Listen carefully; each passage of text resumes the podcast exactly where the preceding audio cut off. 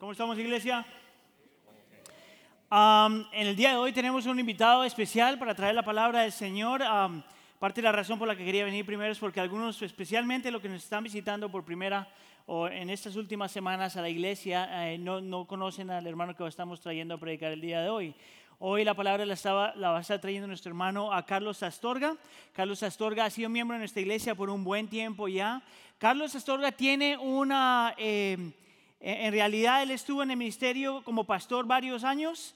Ah, es un maestro de la Biblia, es alguien que tiene una pasión increíble por la Biblia y es una de esas personas que tiene ah, un cerebro que el Señor le dio que es extremadamente teológico. Ah, entonces para mí siempre ha sido una bendición aprender de él y escucharlo a él. Entonces le voy a pedir por favor que le dé una bienvenida a Carlos Astorga.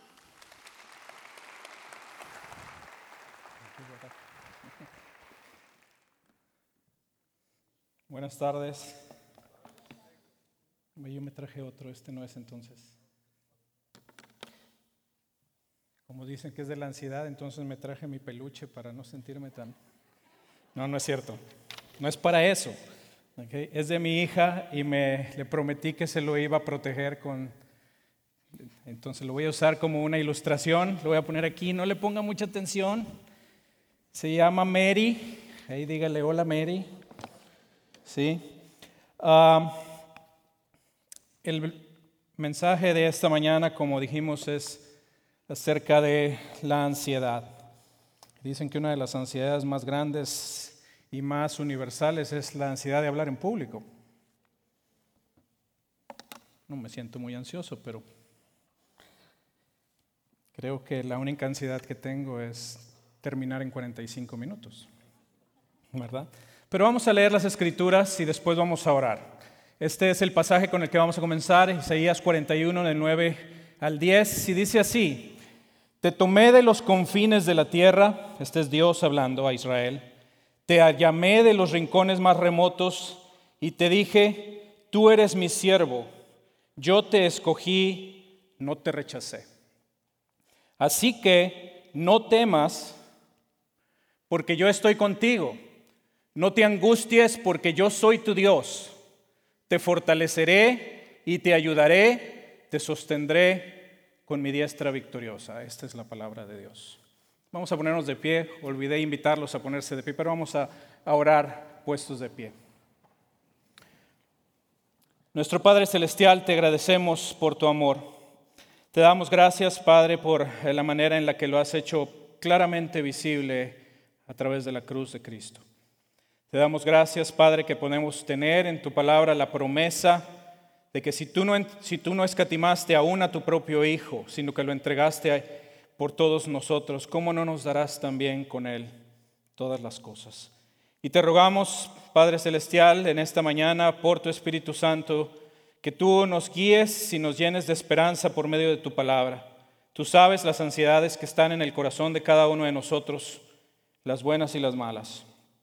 Y te pedimos, Señor, que por tu Espíritu y por la esperanza que tenemos en las promesas de las Escrituras podamos salir con confianza, con una renovación en nuestra fe de saber que podemos andar por la vida sabiendo que nada nos puede separar de tu amor, como lo has mostrado para nosotros en tu Hijo Jesucristo. Te lo pedimos en el nombre de Jesús. Amén. Puede tomar asiento. Muy bien, entonces antes de comenzar el, el mensaje, déjenme eh, darle cuál es el plan de este, del estudio de esta mañana, ¿verdad? Entonces vamos a hacer tres cosas. Vamos a primero definir esta palabra ansiedad, ¿verdad? O temor, o preocupación, o como sea que usted le llame, pero la palabra eh, ansiedad es como se usa en la escritura o... Eh, sí, ¿verdad? Entiende la palabra. Vamos a definirla bíblicamente primero y vamos a mostrar también algunas otras definiciones que me encontré por ahí en la semana. Después vamos a hablar de que hay diferentes tipos de ansiedad, ¿verdad? No todas las ansiedades son pecaminosas. De hecho, en la escritura la palabra se usa positivamente y negativamente. Y finalmente, quiero que, que meditemos un poco en lo que es la solución que encontramos en las escrituras para la ansiedad. ¿Está bien? Entonces vamos a, comenzar definiéndola, pero antes de darles la definición bíblica, estaba yo platicando ahí con mi esposa, con Miriam en la casa y estábamos hablando de qué iba a ser el tema y vamos y la definición que les iba a dar y una de mis hijas estaba escuchando y así espontáneamente dijo, "Oh, anxiety is a high school student." La ansiedad es un estudiante de preparatoria. Y esto es importante no solo porque debiera de motivarnos, de hecho, a, orar por nuestros hijos, porque verdaderamente están llenos de presiones que a veces los pueden abrumar sobremanera. Hay una crisis, de hecho, de enfermedad mental entre los estudiantes de este país. ¿Sí? Pero lo otro que nos enseña una definición como esta que dio mi hija es el hecho de que nosotros siempre observamos la ansiedad más severa ahí donde estamos. Y si usted es ama de casa, a lo mejor le dice a su esposo, tú no sabes lo que es estar preocupado por la casa y por esto, y, las niñas y los hijos, y andar y llevando, trayendo, y tener la casa en orden, y las visitas, y cuánta cosa, ¿verdad? Y el esposo debe decir, no, no, no, tú no sabes lo que es estar ansioso, porque tú no tienes que traer la comida a la mesa. Tú no tienes que trabajar y tú no tienes que estar con la atención. Lo que sea, ¿verdad? Donde sea que nosotros estamos, esa es la ansiedad que es más visible, más perceptible para cada uno de nosotros, para cada uno de ustedes. ¿Sí? Entonces, eh, e, es una realidad para cada uno de nosotros, ¿verdad? Pero déjeme, ver, déjeme mencionarle cuál es la, la palabra que vemos en el Nuevo Testamento para ansiedad. Es el griego merimnan, ahí está, ¿verdad? Meri. El rato viene. Sí, fácil de aprender. Meri, nan. ¿No? No, ¿verdad que no?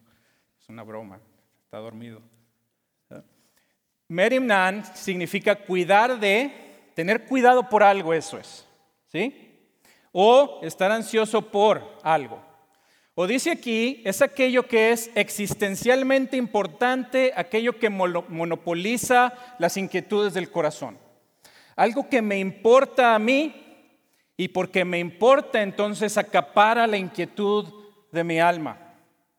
¿Sí? Lo podemos decir también de esta manera. Ansiedad es aquello que ocupa nuestro pensamiento, que captura nuestra mirada, ya sea nuestra atención visible o nuestra mirada mental, de, tal manera que está constantemente viendo ese asunto y nos quita la paz, al menos por un instante. Acapara nuestro pensamiento, captura nuestra mirada y nos quita la paz, al menos por un instante. Y yo quiero preguntarle a usted, ¿Qué le preocupa? ¿Qué le tiene ansioso? Ansiosa. ¿Verdad? ¿Qué es aquello que es, es existencialmente importante para usted a tal grado que ocupa sus pensamientos, los monopoliza y le quita la paz? ¿Cuáles son esas cosas? Déjeme darle un ejemplo de mi propia vida. ¿Sí? Estaba preparando este mensaje dije, bueno, me voy a poner a escribir qué me dio ansiedad grande o pequeña en estos últimos días. ¿Sí? Entonces aquí cuando lo vea y se ría, entonces puede ver y así se ve usted también. ¿Ok? Pero fíjense, estaba, estaba el otro día eh, escribiendo sobre esto, ah, eso fue como el miércoles o jueves, y estaba diciendo, bueno, ¿qué me preocupa hoy? Dinero que debo. No debemos mucho dinero, gracias a Dios, pero sí debemos algo y me preocupa saber cuándo lo voy a pagar y cuándo voy a acabar. ¿Sí? También eh, me inquietó que el otro día me iba a poner un saco y ya ve que no traigo saco. No me cayó el saco, ¿verdad? No me quedó como yo quería que me quedara. Yo quería que estuviera así flojo y no. Me preocupó. Después estaba viendo ahí mi teléfono y vi una noticia de que una mujer cayó ahí a un, barranco en el Parque Nacional de Yosemite. Y yo he tenido mucho anhelo de llevar a mi familia al Parque Nacional. Yo he estado, pero mis hijas no han estado, ni a mi esposa. Es un lugar bellísimo. Y me puse a pensar, de seguro, si vamos, a lo mejor, mejor nada más vemos los paisajes desde el carro, ¿verdad? Porque, sí, no, y me tengo que hacer una nota mental de que mis hijas no vayan a andar bromeando la una con la otra como juegan los jóvenes que se van a aventar a la alberca, ¿verdad? ¿Les pasó eso alguna vez? Sí, yo me acuerdo que estaba una vez en la universidad y teníamos una de las, eh, eh, el edificio donde yo estudiaba era un edificio que tenía un hueco en medio y todas las clases estaban alrededor, tenía tres pisos. Y el barandal del edificio en el tercer piso me llegaba aquí. Y yo vivía agarrado de él, del barandal, no me quería acercar, ¿verdad? Luego vi otra historia en la semana que decía que ha habido más muertes en, las excursiones al Monte Everest que en cualquier otra temporada. No sé si alguno de ustedes vio eso. Y dije, no, pues si yo voy al Everest, como de seguro es lo más probable, yo soy el que me voy a caer al barranco.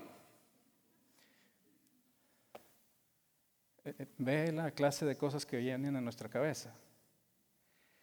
Me preocupa la salvación de mis hijas.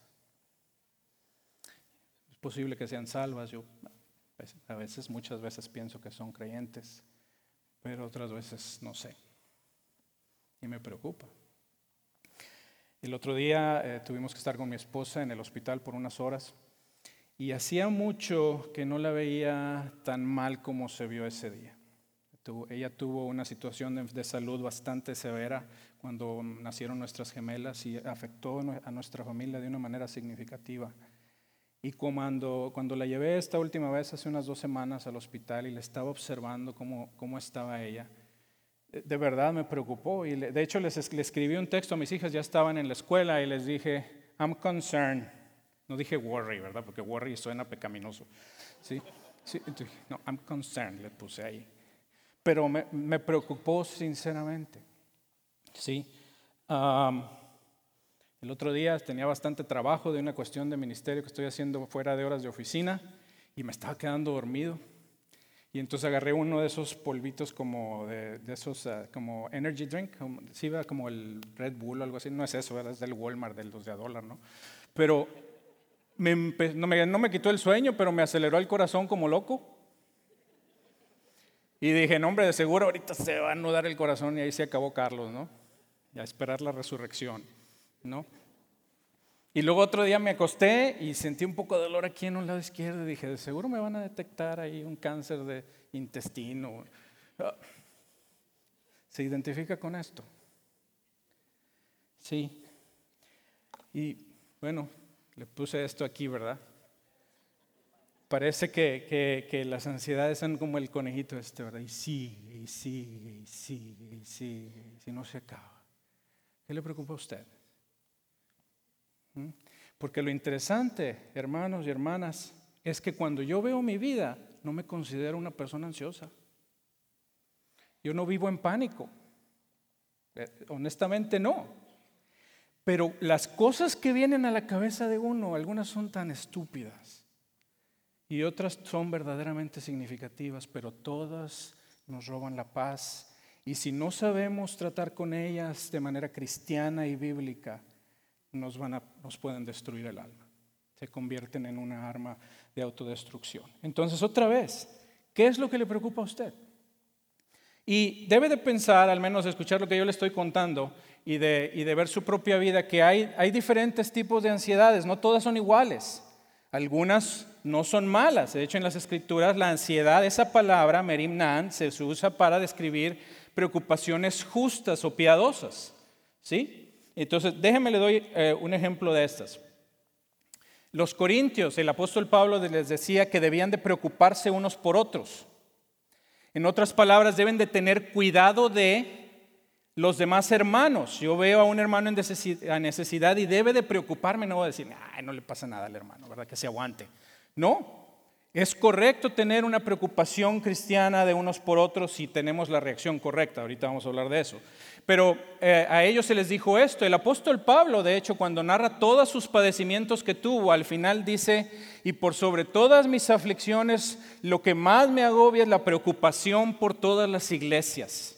Dijo así, la preocupación. ¿Quién enferma y yo no enfermo? ¿Quién es tropezado y yo no me indigno? A él le importaba que los creyentes no fueran engañados por falsos maestros y le preocupaba. ¿Sí? Saben que nosotros los cristianos tenemos una palabra, no le decimos a esto ansiedad, nunca he dicho, yo tengo ansiedad por la salvación de mis hijas, no decimos eso, ¿sí? Tenemos en el, lingo cristiano, ¿verdad? En la, en la jerga cristiana, ¿cuál es la, la palabra que usamos? Es carga. Yo tengo carga, ¿verdad? Dios me ha puesto una carga en el cuerpo. Y sí, pero es la misma palabra. Es esa palabra que nos enseña que hay algo que está en nuestra mente y en nuestro corazón lo suficiente que nos preocupa. ¿Sí está claro? Pero aún esas no son necesariamente ah, eh, ansiedades equivocadas, ¿verdad? El apóstol Timoteo, el eh, eh, Timoteo, el discípulo del apóstol Pablo, Pablo dice que Timoteo, que no había ninguno como Timoteo que tan sinceramente se preocupara por el bienestar de los filipenses. Timoteo tenía una santa preocupación por la iglesia. Y tenía una preocupación de cuidarles bien, de pastorearles bien, de enseñarles bien, de ser ejemplo con su vida y sus palabras. Y esto era correcto. ¿Y sabe cuál es la manera en la que usted puede detectar si una ansiedad es santa o piadosa? La manera en la que usted puede determinar que si la ansiedad que tiene es una ansiedad justa es si le mueve a, a actuar con justicia. Si cuando usted se preocupa, eso le mueve a un acto de justicia. Por ejemplo, si usted está preocupado por un hermano de la iglesia porque perdió su trabajo, no se quede en la cama usted temeroso eh, pensando, a mí también me van a quitar el trabajo, eso no es una ansiedad justa. Pero si usted se preocupa con sinceridad por el hermano porque le ama como, como, como, hermano en la fe y eso le mueve a ir y llevarle una despensa o si está enfermo y le lleve a, acercarse con él y poner el brazo en su hombro y orar por él, esa es una ansiedad justa, una preocupación que nos mueve a la justicia. ¿Está claro? Ahora, eso, eh, ese es un tipo, ¿verdad?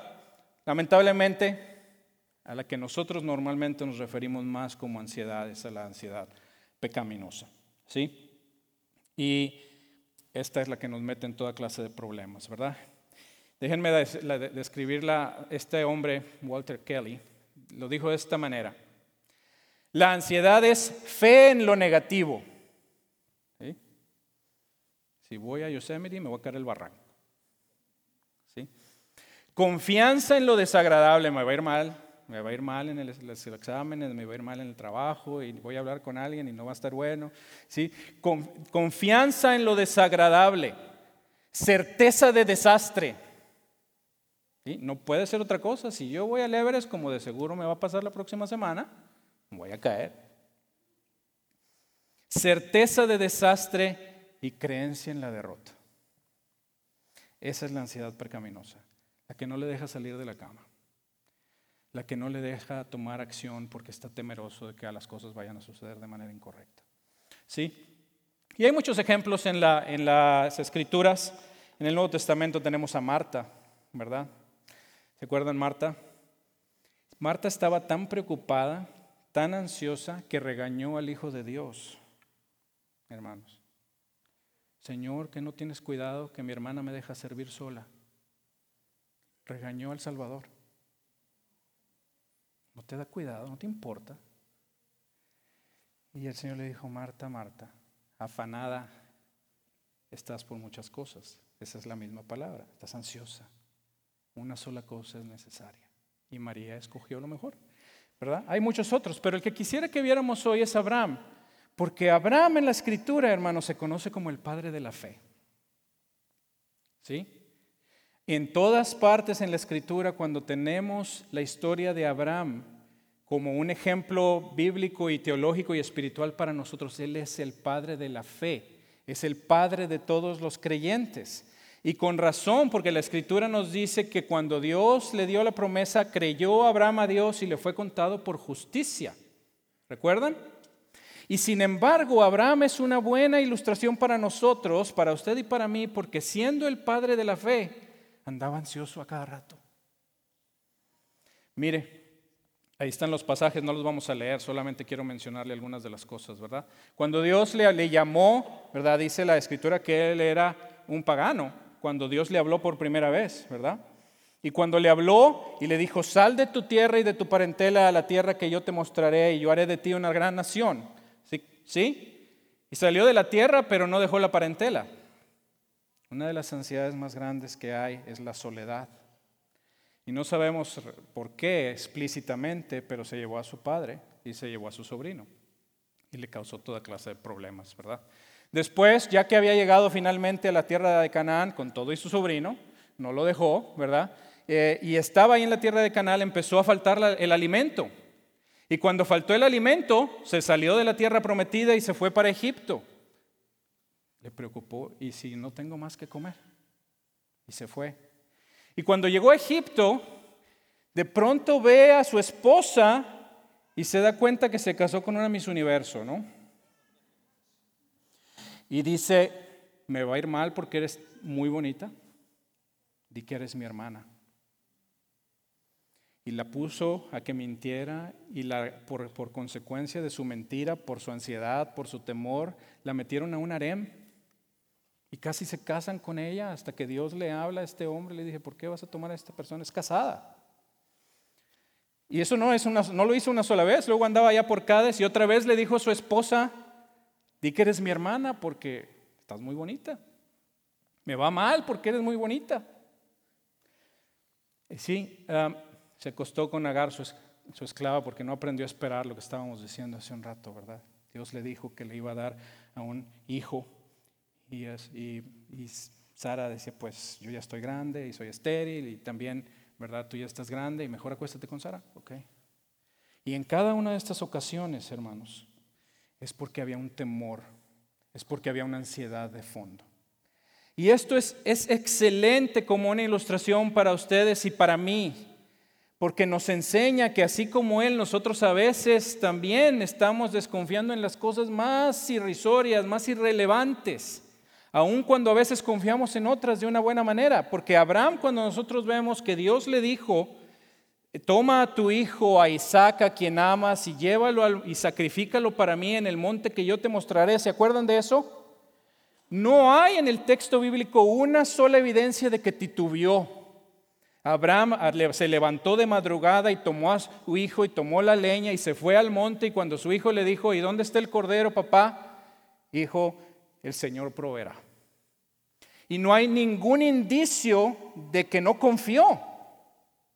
Por eso es el padre de la fe, pero este hombre que podía confiar que Dios podía incluso resucitar de los muertos a su hijo si fuera necesario, no podía confiar que Dios lo librara de la hermosura de su esposa. ¿En qué está usted ansioso? Así es que déjeme mostrarle lo que nos dice el Nuevo Testamento. ¿Sí? Este es el Señor Jesús hablando de aquellas cosas que son las cosas que más nos, nos preocupan normalmente. ¿sí? Y no es de extrañarse que todo aquello que nos causa ansiedad está relacionado a nuestras necesidades básicas. ¿sí? Eh, aquí Abraham lo dijo de esta manera, perdón, Jesús lo dice de esta manera, ¿verdad? Por eso les digo, no se, dígalo conmigo, no se preocupen. Ahí está la palabra. No se preocupen por su vida, que comerán, beberán, o por su cuerpo, cómo se vestirán. Entonces ahí, hay, está la palabra vida primero y después dice comer, beber, vestir y el cuerpo, ¿verdad? En realidad la primera es, una que, abarca todas las demás, ¿sí? Y si nosotros nos podemos a, pensar en esta palabra vida, que no se preocupen por su vida, incluye, tiene toda clase de matices. Incluye toda clase de cosas pequeñas y grandes, ¿verdad? A lo mejor a usted cuando dices no se preocupe por su vida, usted le da una ansiedad por cuestiones de salud, ¿verdad? Tiene ahí, eh, viene un examen que, viene médico y a lo mejor le preocupa que vaya a haber algún resultado equivocado o que cuando venga el resultado y haga una, haya un diagnóstico no vaya a resultar algo que puede ser curable y todas estas cosas, entonces puede ser una cuestión de salud. A veces puede ser una ansiedad por el fracaso, que si nunca llego a alcanzar las metas que yo tenía en mi vida. O puede ser una ansiedad por el éxito y si llego a tener éxito y me vuelvo un abusante de poder y de personas, ¿sí? O puede ser ansiedad por la, apariencia física, ¿verdad? Me faltan algunas pulgadas, debiera de estar más alto, ¿sí? O nos asusta las alturas, como no sé a quién, ¿verdad? Ah, puede ser toda clase de cosas, ¿verdad? O nos, asustan los exámenes en la escuela, o nos preocupan los exámenes en la escuela. O puede ser que estamos ansiosos por la falta de trabajo. O puede ser que estamos ansiosos por el exceso de trabajo. Toda clase de cosas en la vida, ¿sí? El otro día estaba leyendo que eh, esta cantante Adele, ¿sí la conoce? ¿Verdad? La que, la que habla desde el otro lado, ¿no? Del charco. ¿Saben que ella tiene algo que le llaman pánico escénico? Le, aterroriza cantar en público. ¿Mm? Tanto que muchas de las ocasiones antes de salir a cantar, vomita. ¿Mm? Conocí, escuché una vez de un jugador de fútbol americano que había estado en uno de los equipos más eh, buenos de la historia, eh, casi quedaron invictos en toda su temporada. Y dice que él no solo le pagaban millones, sino que le pagaban por tener una cubeta a la, entrada del estadio para que vomitara antes de cada juego. Y dice, yo tuve éxito y me convertí en campeón por el simple terror de hacer el ridículo enfrente de la gente terror a la soledad, aún en medio de la gente, ¿verdad? O, ansiedad por la soledad, ansiedad por la eternidad, ansiedad de pensar si mi fe es genuina. ¿Cuántas cosas? Y la que, y la que es más prevalente que todas las demás es la ansiedad por la muerte. Voy a brincar esta parte aquí, pero esta, fíjense en el versículo 27. ¿Quién de ustedes por mucho que se preocupe, puede añadir una sola hora al curso de su vida, dice el Señor. ¿Quién, por más que se preocupe, va a añadir una sola hora al curso de su vida? Sí, esta es la razón por la que hay toda una industria de, eh, suplementos ¿verdad? alimenticios, ¿no? Y, aceites esenciales. ¿Mm?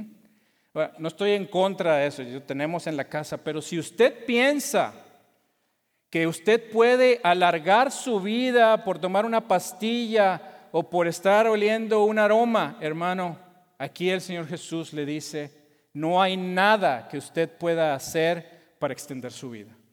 los límites de su existencia están establecidos por Dios.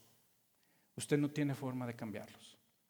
Estaba escuchando a, un predicador que me gusta mucho, Alistair Begg, un escocés y estuvo dando unas conferencias ahí en, el seminario donde yo estudié. Y él estaba citando en este respecto a Woody Allen, este, este famoso productor cinematográfico, ¿verdad? un hombre perverso. Ah, y, este hombre está aterrorizado por la muerte, tanto que habla de la muerte todo el tiempo y bromea acerca de la muerte todo el tiempo. Esa es la manera en la que él trata de acallar su temor. ¿sí? Y fíjense lo que dice Woody Allen. Dice él, yo no quiero alcanzar la inmortalidad por medio de mi trabajo. Yo quiero alcanzar la inmortalidad por medio de no morir. No quiero alcanzar la no quiero continuar viviendo en el corazón de mis compatriotas, no quiero que la gente me recuerde y que yo viva en su corazón. Dice, yo quiero vivir en mi apartamento. No quiero morir. ¿Sí? Y después el Señor, después de que habla de la vida, habla de la ropa. Y dice aquí, ¿por qué se preocupan por la ropa? Y la ropa es una de esas cosas curiosas, ¿sabe por qué? Porque nos preocupa en exceso y nos preocupa en el exceso. ¿Sí? ¿Cuántas veces ha oído a alguien decir, no tengo nada que ponerme? No mire a su esposa, hermano. ¿Cuántas veces lo ha dicho usted? Saben que en Netflix salió hace poco un, nuevo, un, nuevo, programa con una mujer japonesa, se llama Mari Kendo. Y ella ayuda a las, las familias a deshacerse todo el mugrero que tenemos ahí en las casas, ¿verdad? Y el primer elemento clave de limpiar la casa es sacar toda la ropa de los closets y ponerlo en un montón, ¿verdad? Y entonces agarrar una por una y preguntarle a la ropa, ¿me das gozo sí o no? Y si no, le das un abrazo, le das las gracias y le avientas al, al, bote de la donación. ¿Sí? No sé si lo ha visto.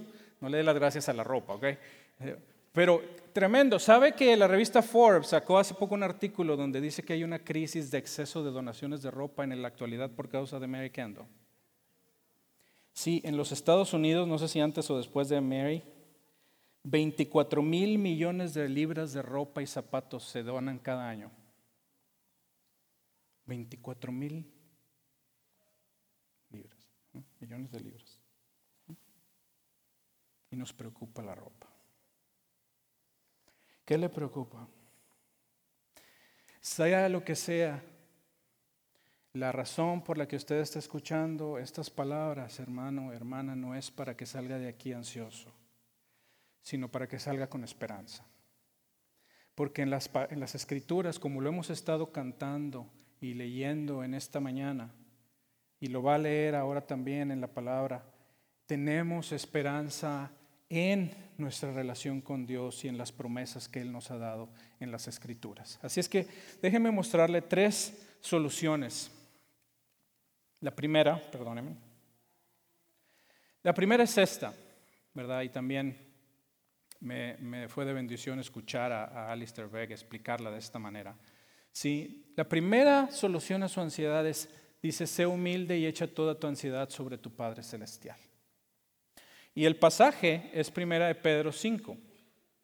Dice, humíllense pues bajo la poderosa mano de Dios, depositen en Él toda su ansiedad, porque Él cuida de ustedes. ¿Sí? Ahora, pudiera usted pensar que el mandamiento, que el verbo imperativo es este, depositen en Él toda su ansiedad y esa es la solución.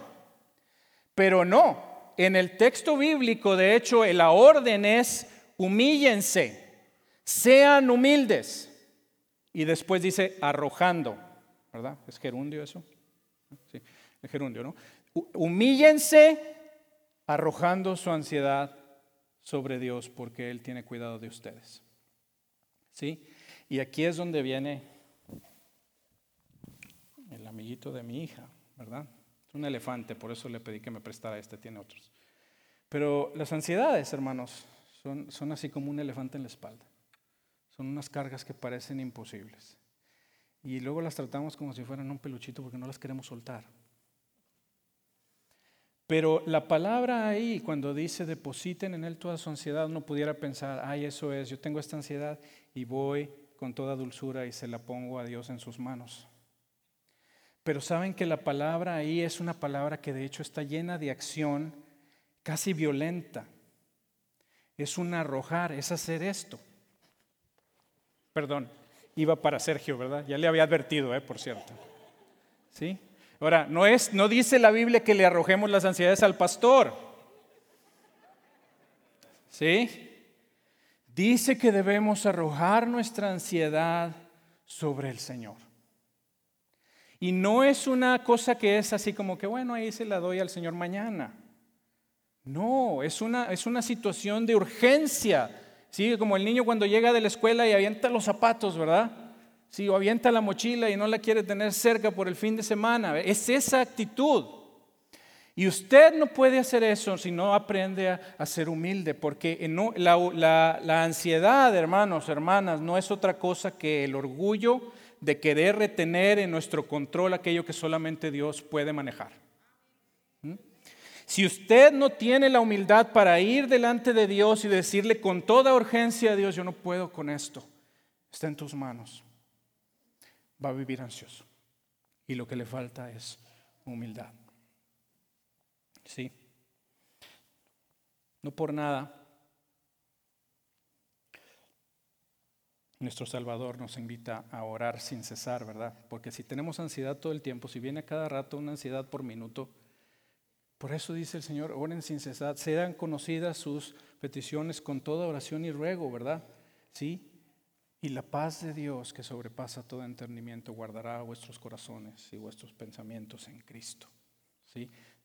echar la ansiedad sobre Dios es la primera. El famoso misionero...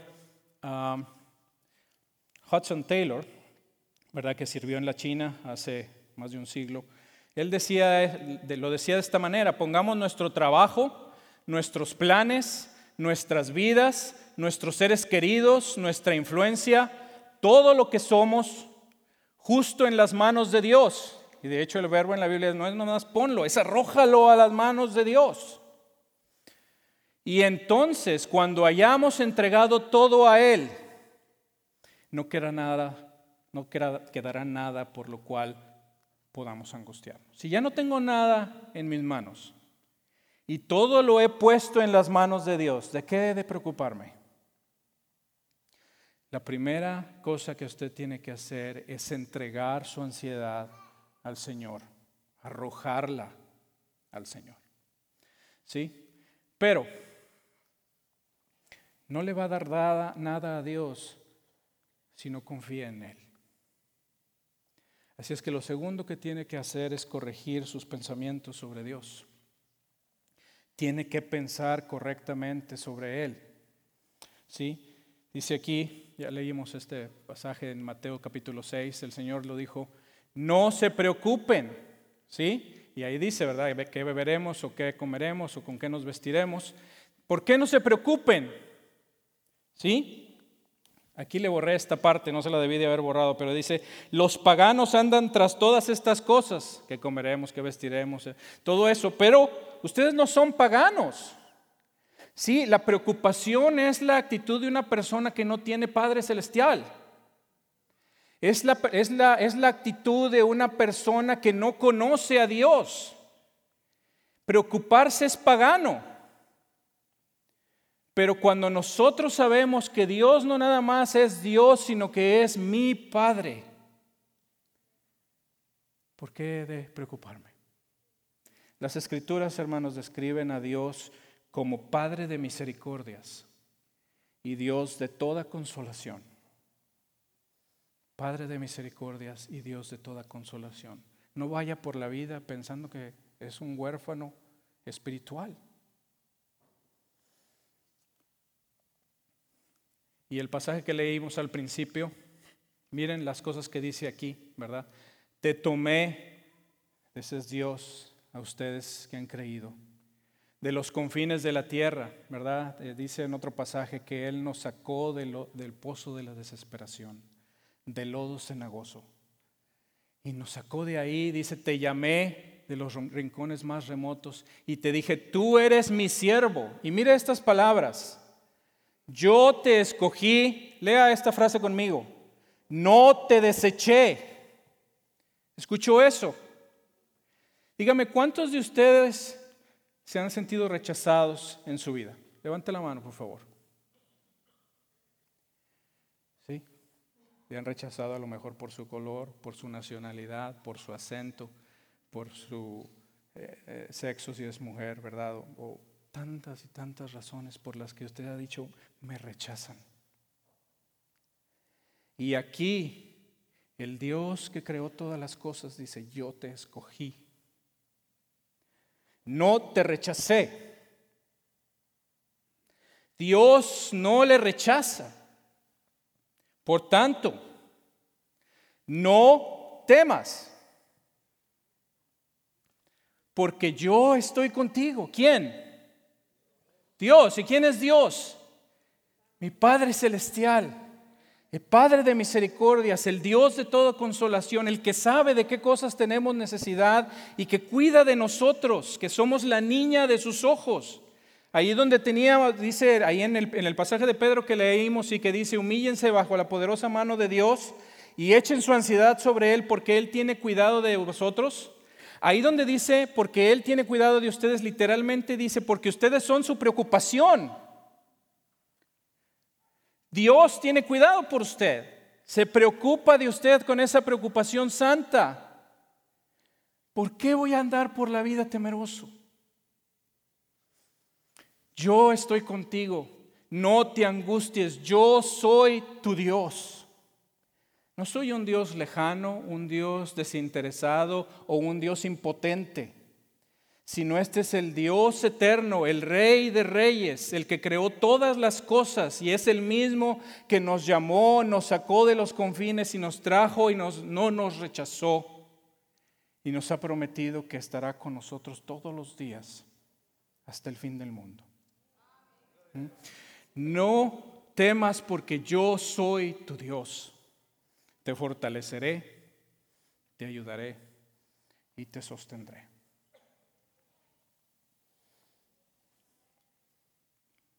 voy a brincar esto, ¿verdad? Hay un pasaje en Isaías también.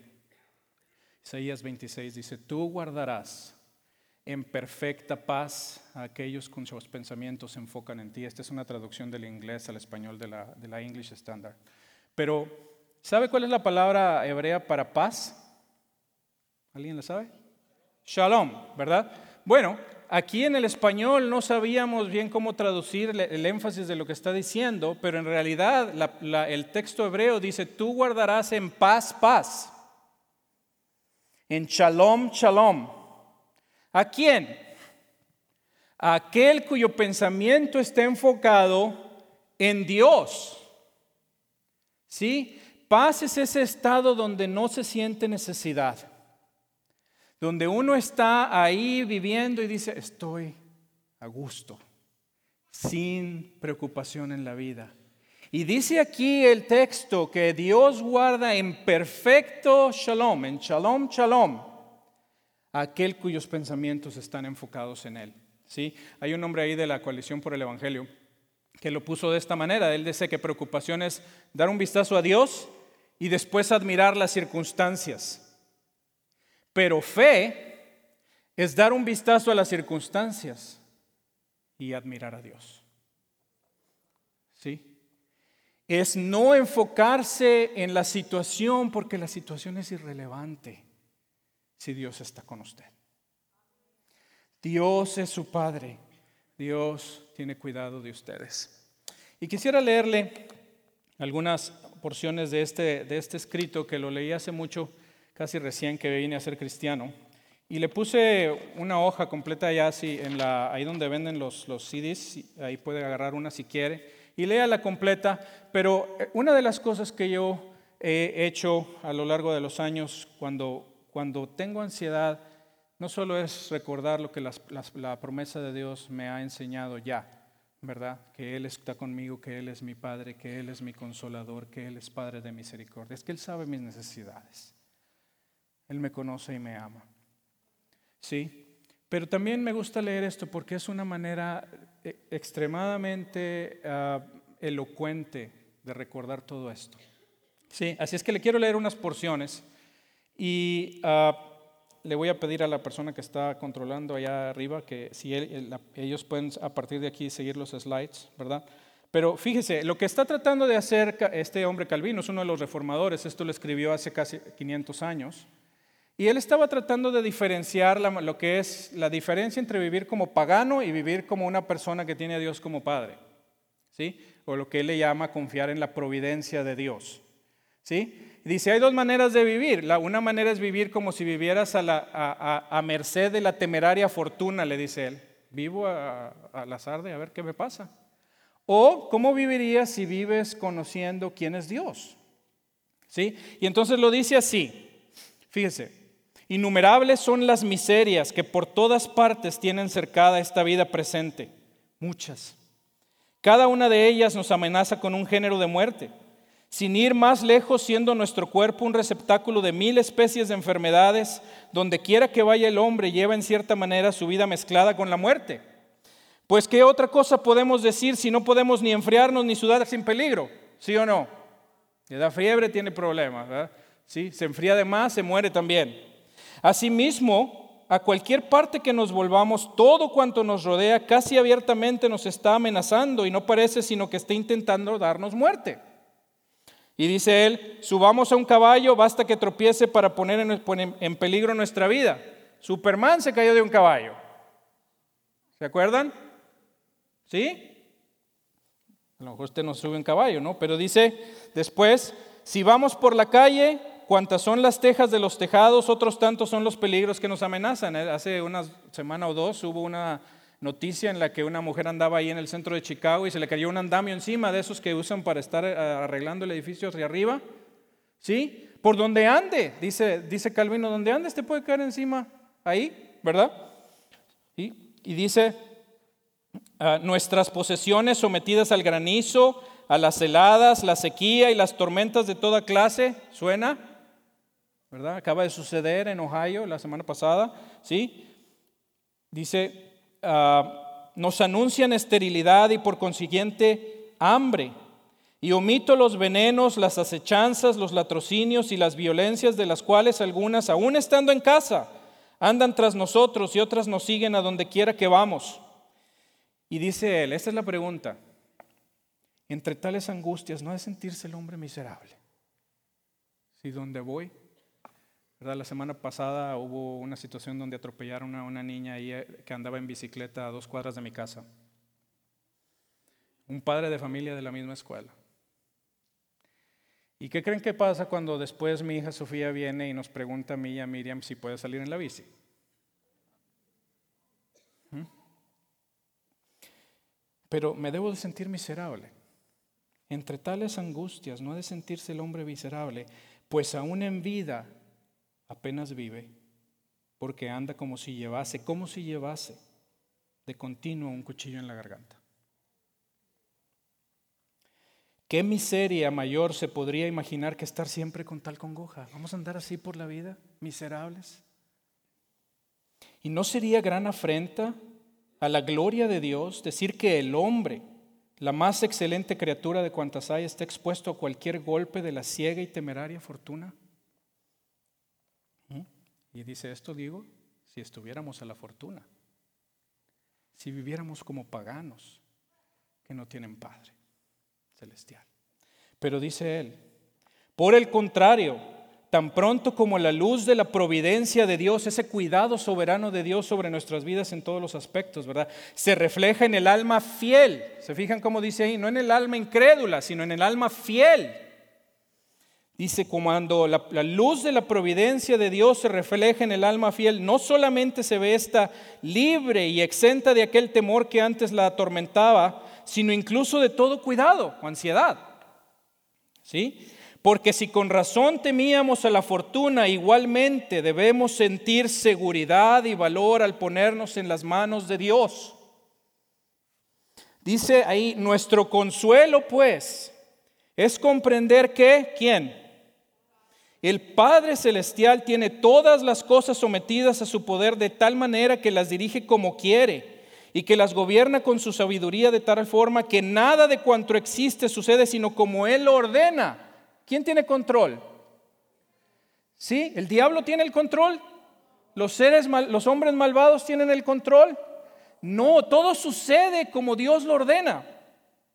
E igualmente comprender que Dios nos ha acogido bajo su amparo que nos ha encomendado a los ángeles para que cuiden de nosotros. Y por ello, que ni el agua, ni el fuego, ni la espada nos podrán dañar más de lo que el Señor que gobierna todas las cosas tuviera bien, solo si Él lo permite y solo por un buen propósito. Dice ahí, de aquí nace a los santos la confianza, no el temor, la confianza con que se glorían Jehová está conmigo, no temeré lo que me puede hacer el hombre. ¿De dónde les viene a los fieles tal seguridad, no temor? A los fieles. ¿De dónde les viene a los fieles tal seguridad que nunca se les podrá quitar, sino que de cuando parece que el mundo entero temerariamente es trastornado de arriba abajo? Ellos están ciertos de que Dios es quien hace todas las cosas y obra en todas partes y confían en que todo lo que Él hiciere les será provechoso. Y uno puede decir, no, pero ¿y el diablo? ¿Y qué de los malvados que me odian? Y dice aquí, cuando, más cuando recuerdan que el diablo y todos los hombres malvados de tal manera son retenidos por las manos de Dios como por un freno, que no pueden concebir mal alguno contra nosotros, ¿verdad? Ni si lo conciben intentarlo. Ni por mucho que lo intenten pueden siquiera menear un dedo para poner por obra lo que han intentado, sino cuanto Dios se lo permitiere. En esto encuentran suficientemente el modo de consolarse, en que Dios está conmigo, en que Dios está cercano. En fin, dice él, para no detenerme más en esta materia, fácilmente veremos si ponemos atención que la mayor de las miserias es ignorar la providencia de Dios, el amor cuidadoso y paternal de Dios por nosotros, y que al contrario la suma felicidad es conocerla. Sí, dice, dice Romanos, hermanos, si Dios no escatimó aún a su propio Hijo, sino que lo entregó por usted y por mí, ¿cómo no nos dará también con Él todas las cosas? ¿Quién es el que condenará? Cristo es el que murió. ¿sí? Por lo cual podemos estar seguros que ni la muerte, ni la vida, ni principados, ni, ni potestades, ni lo presente, ni lo porvenir, ni ninguna otra cosa creada nos podrá separar del amor de Dios que nos ha mostrado en Cristo. No tema, cuando usted vaya por la vida, las, ansiedades van a seguir. Lo importante es que usted reaccione como hijo de Dios, como hija de Dios. Que cuando venga el pensamiento arroje su ansiedad sobre su Padre Celestial, que es un Padre de misericordias y Dios de consolación, que sabe que es su necesidad y que jamás le dejará y que no le rechaza. Oremos. Padre Celestial, te damos gracias por el Evangelio. Te damos gracias que por medio de Jesucristo tú eh, le diste a Él para llevar nuestro castigo, para quitar nuestra culpa y para librarnos de toda condenación, de tal manera que ahora tenemos paz contigo. No somos tus enemigos, sino tus hijos. Y tú sabes, oh Dios, eh, de qué cosas tenemos necesidad. Y te rogamos, Padre, que hoy por tu Espíritu Santo y por tu palabra nos fortalezcas para creer, para saber que nosotros vamos con la vida, por la vida como hijos del Dios Altísimo, que tiene cuidado de nosotros y que ha prometido que jamás nos desamparará. Bendice a cada uno de mis hermanos y hermanas y aquellos que no te conocen, te ruego, Señor, que hoy puedan venir a conocerte para también estar en esta relación de comunión y de paz y de esperanza y de protección que tú ofreces a aquellos que han venido a ser tus hijos. Te lo rogamos en el nombre de tu Hijo,